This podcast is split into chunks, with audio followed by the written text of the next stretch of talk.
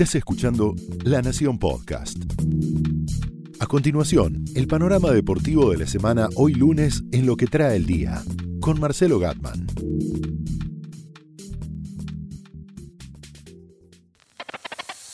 River campeón de la Copa Libertadores 2018 en Madrid, el final de una historia y el comienzo de otra. Soy Marcelo Gatman y esto es Lo que trae el día, edición deportiva. River se quedó con la Copa Libertadores 2018. Lo consiguió en el Estadio Santiago Bernabéu, lo consiguió en Madrid, lejos de Núñez, con todas las complicaciones y con todas las desventuras que tuvo esta definición de la competencia más importante del fútbol sudamericano, que clasifica un equipo para el Mundial de Clubes. Ya River apunta para Abu Dhabi con el deseo de jugar una nueva final frente al Real Madrid y con todo lo que hay para revisar y que comienza a activarse hoy mismo, el día después con un deseo muy fuerte de que haya una regeneración del fútbol argentino, que la posibilidad de enfrentamientos eh, muy tensos, muy electrizantes,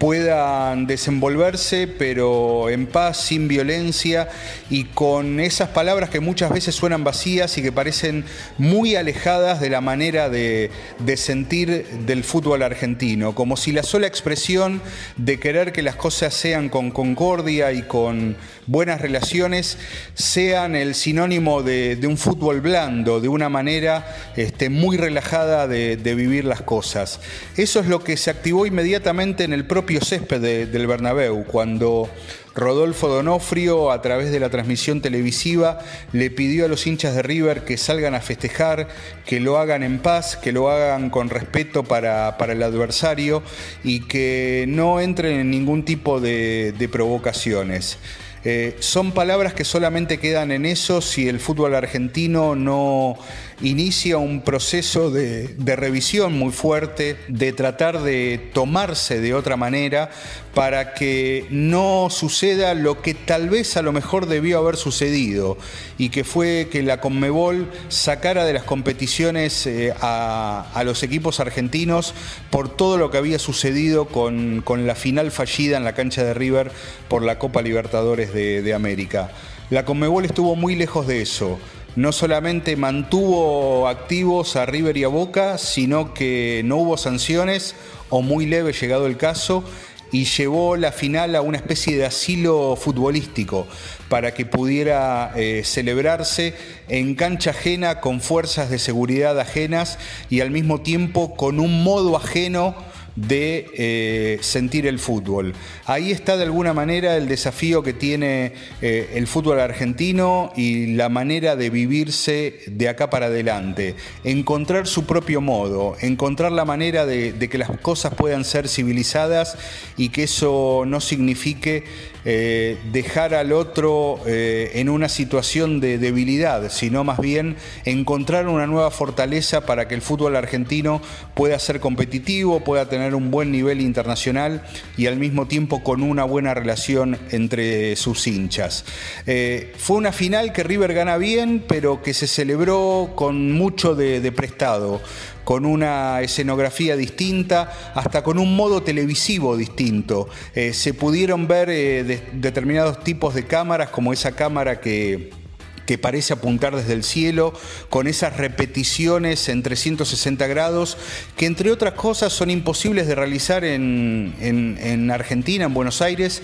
porque los estadios no están en condiciones de aceptar ese tipo de cámaras que permiten eh, utilizar lo más avanzado de, la tecnología. Eh, parecerán cosas que no son las, centrales, parecerán cosas que a lo mejor no son las vitales en este tipo de, eh, de análisis cuando River todavía está celebrando y Boca revisa su futuro futbolístico, su futuro político, la manera en que Boca se vincula con la política argentina. Son todos eh, escenarios que a partir de ahora van a merecer un tipo de, revisión pero si algo deja toda esta situación que atravesaron Boca y River eh, por la Copa Libertadores es que el fútbol argentino de algún modo llegó a un punto de asco en el cual no quiere estar pero que a veces eh, le resulta muy difícil poder encontrar el modo de, regenerarse y de eh, seguir adelante con una nueva manera de, celebrarse. River campeón, Boca revisando sus, sus cosas, el fútbol sigue, la vida sigue y esto es el panorama, el día después de la consagración, la extraña consagración de River en Madrid. Este episodio de Lo que trae el día está dedicado a la memoria de nuestro compañero Germán Leza. Esto fue Lo que trae el día, un podcast exclusivo de La Nación. Escucha todos los programas de La Nación Podcast en www.lanacion.com.ar. Suscríbete para no perderte ningún episodio. Estamos en Spotify, Apple Podcast, Google Podcast y en tu reproductor de podcast favorito. Seguí escuchando La Nación Podcast.